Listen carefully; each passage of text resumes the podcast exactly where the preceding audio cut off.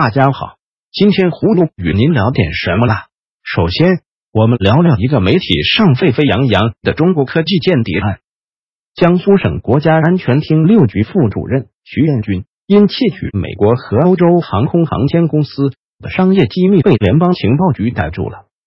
徐彦军以江苏科技促进协会成员的身份，对美国和海外其他国家的多个重要航空航天公司调查。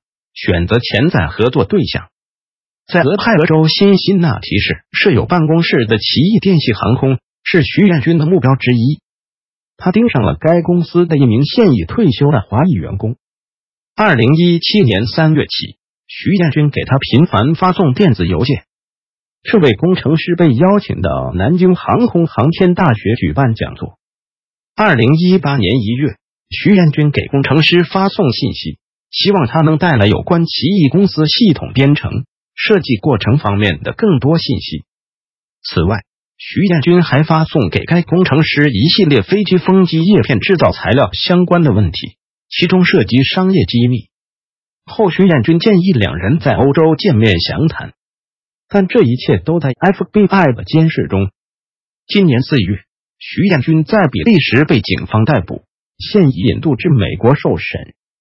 葫芦从小就看过二战间谍影片，看得惊心动魄，以为和平年代间谍销声匿迹了，哪知还有很多科技间谍。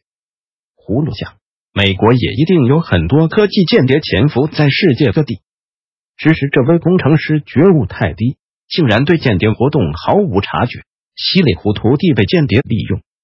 唉，这个世界太复杂。葫芦不由想起了那英的歌。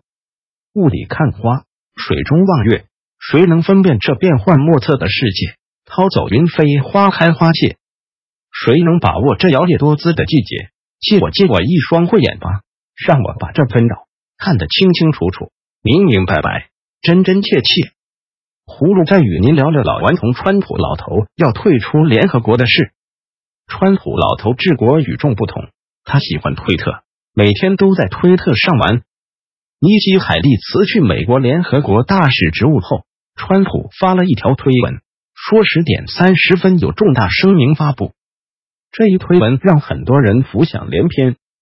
美国先是退出联合国人权理事会，接着聚焦联合国会费，又对联合国直言无忌的批评。莫非这老头要退出联合国？但令网友失望的是，川普老头并没有宣布退出联合国，相反。他饶有兴趣的讨论谁是最合适的大使接班人。川普在推特上调侃道：“我知道有个人叫伊万卡，他会是个棒极了的接任者。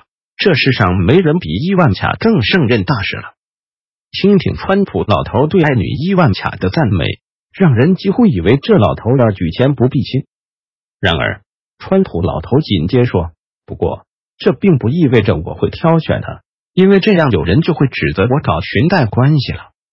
哎，你看这话是不是让你丈二和尚摸不着头脑？其实这是川普老头在故意制造假新闻，或者说放烟幕弹。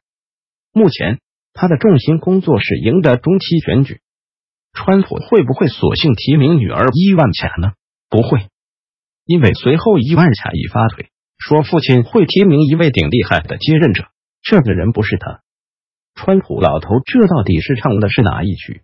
葫芦认为，中期选举在即，海利这个时候提词，无异于向公众释放一个信号，即川普的内阁在离心离德。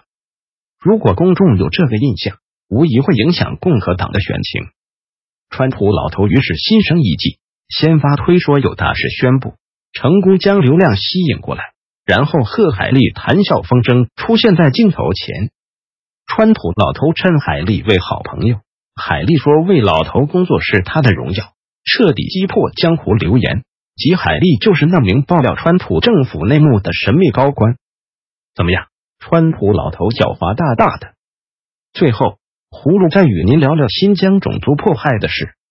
新疆当局十月九日公布新通过的《新疆维吾尔自治区去极端化条例》。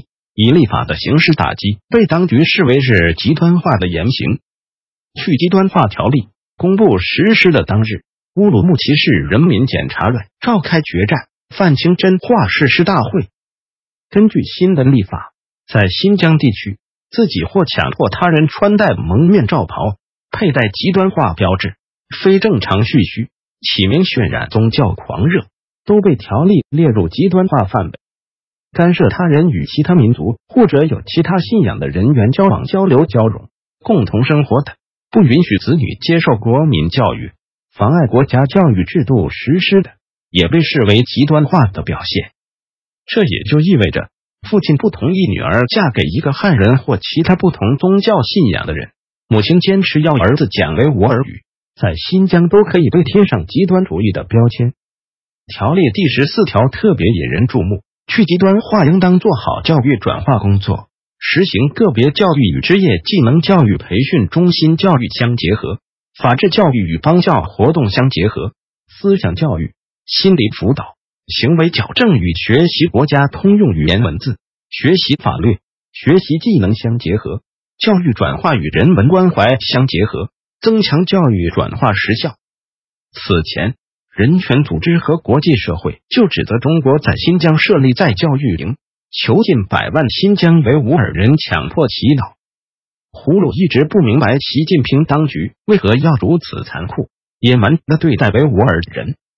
即使有少数种族主义者存在，但也不能视所有维吾尔人为恐怖分子啊！绝大多数维吾尔人是勤劳、善良和热爱和平的。胡鲁就有一些维吾尔朋友，他们很善良和友好，但他们现在正遭受种族迫害，不能外出，住不了宾馆，坐高铁要被拍照检查。